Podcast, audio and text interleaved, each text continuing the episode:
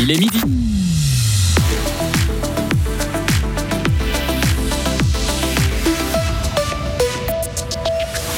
Une machine de chantier qui prend feu à Charmey, pas de blessés, mais une réaction rapide pour éviter la pollution du sol. Le résumé de Maël Robert. Dimanche, vous décidez quelle candidate vous voulez voir siéger au Conseil des États pour les quatre années à venir. Quatre cantons romans sont appelés aux urnes. Tour d'horizon avec notre correspondant à Berne. Et enfin, défaite des volleyeuses de Gain hier en deuxième division européenne. Les Power Cats n'ont pas résisté aux Italiennes de Chieri. Météo, nouvelle dégradation avec de la pluie euh, l'après-midi demain, conditions perturbées et venteuses jusqu'à lundi. Karine Baumgartner, bonjour. Bonjour Greg, bonjour à toutes et tous. Il a fallu euh, réagir vite, mais finalement, l'eau potable autour de Charmey n'a pas été euh, contaminée. Un incident s'est produit lundi après-midi, on l'apprend aujourd'hui. La société Au Sud était en train de forer le sous-sol pour développer le captage de Charmey au lieu dit basse eau.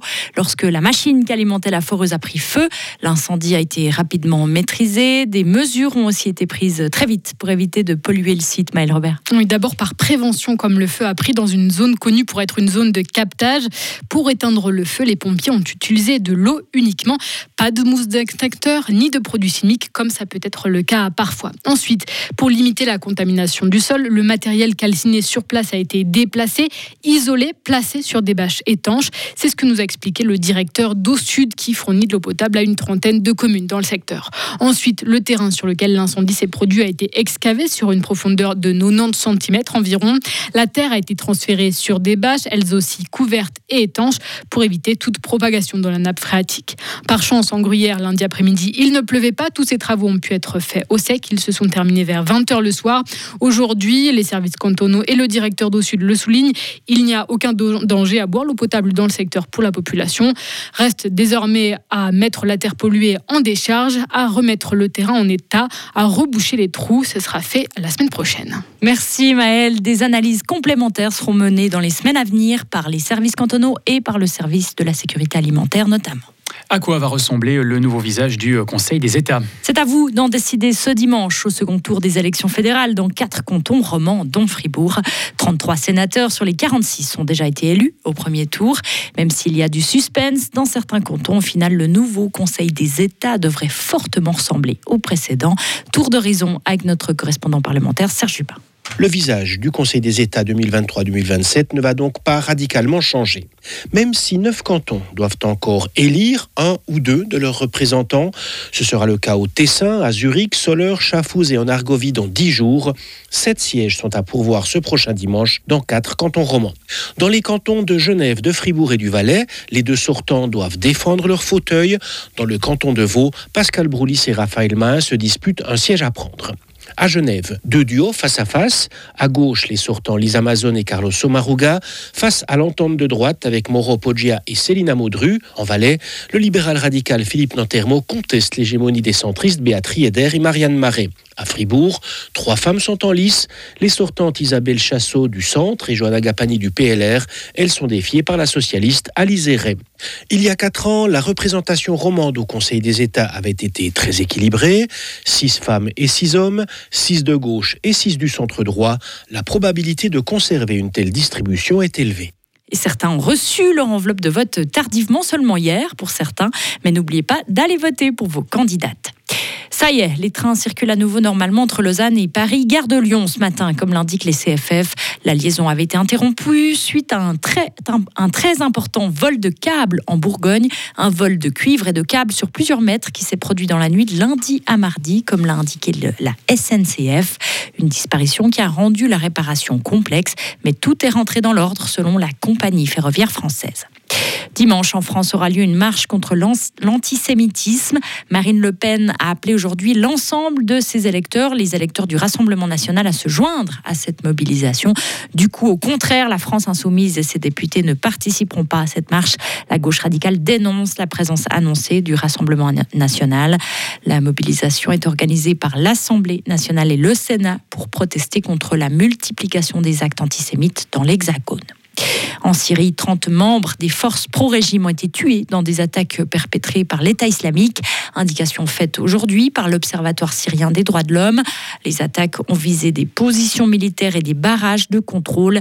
Elles se sont produites dans le vaste désert qui s'étend de la province de Homs à la frontière orientale avec l'Irak.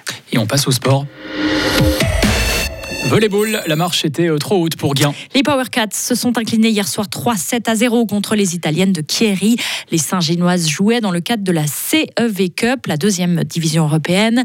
Mais le gabarit des Turinoises ont eu raison des vice-championnes de Suisse. Guin doit retenir son troisième set où elles se sont montrées plus mordantes.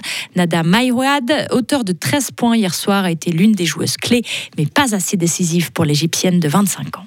Um, uh, je ne voudrais pas dire que je suis satisfaite. La victoire est le plus important. Bien évidemment, je dois encore travailler sur beaucoup d'aspects de mon jeu pour aider l'équipe à gagner la prochaine rencontre. Je vais encore plus travailler à l'entraînement. Comme ça, l'équipe pourra compter sur moi lors du prochain match contre les Italiennes. Nada Mewad est arrivée cette saison à Gain. Elle évoluait avant avec Volley Lugano. Et le match retour des 16e de finale est prévu mardi prochain à Chieri. Une carrière presque gâchée pour un thé froid. C'est l'histoire assez folle de Salim Taufik. Ce fribourgeois de 27 ans pratique le karaté depuis plus de 15 ans. Il a même intégré l'équipe de Suisse. Mais en 2020, en plein Covid, il enfreint les règles sanitaires lors d'un camp d'entraînement avec la sélection nationale. Une erreur qui lui a coûté deux ans de suspension. Salim Taufik. On était euh, à Fiche en camp d'entraînement. C'était encore à l'époque du Covid. Euh, je sors d'une bulle Covid pour aller acheter un thé froid à station essence. C'était 100 mètres plus bas. Euh, on se fait, on se fait virer du camp avec Noah Pisino à, à 22h30 le soir. Deux semaines qui se passent sans nouvelles, aucune nouvelle de personne on reçoit un appel, euh, un appel Zoom et on nous annonce deux ans de suspension. On est obligé d'accepter la sentence, on n'a pas, enfin la sanction, on n'a pas, on n'a pas vraiment le choix. Là, c'est là que devient, tout devient compliqué. Et sur le moment, Salim Tofik pense même à arrêter sa carrière sportive. La suite est plus heureuse. Il a purgé sa suspension depuis et a même participé récemment au championnat du monde à Budapest. Un sujet complet à retrouver sur notre application Frappe. En football, le miracle ne s'est pas produit hier soir. Défaite sans appel pour Young Boys en Champions League. Les Bernois se sont inclinés 3 à 0 contre Manchester City. La différence de niveau était trop grande entre les champions suisses et les tenants du titre. Young Boys a en plus dû évoluer à 10 dès la 53e minute. Prochain match européen prévu le 28 novembre au Wankdorf contre l'Étoile Rouge de Belgrade. En hockey sur glace, finalement, la protection de coups sera obligatoire dès le 1er janvier en DEL, la Ligue nationale allemande. Adam Johnston, un ancien joueur de NHL, est décédé il y a quelques jours. Un patin lui a sectionné le cou pendant un match en Angleterre. Cet accident a fait réagir le monde du hockey. Questionné, la Ligue suisse ne va pas suivre la décision de son voisin.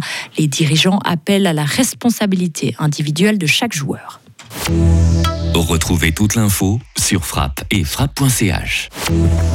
La météo avec Bauhaus Matran, ton spécialiste pour l'atelier, la maison et le jardin. Économise maintenant du temps avec Click and Collect, bauhaus.ch. Ensoleillé aujourd'hui, 11 degrés. Demain jeudi, très nuageux avec des euh, précipitations euh, avant une accalmie en fin d'après-midi. 4 degrés à l'aube, 9 au meilleur de la journée avec un vent euh, modéré à fort jusqu'en début d'après-midi. Demain,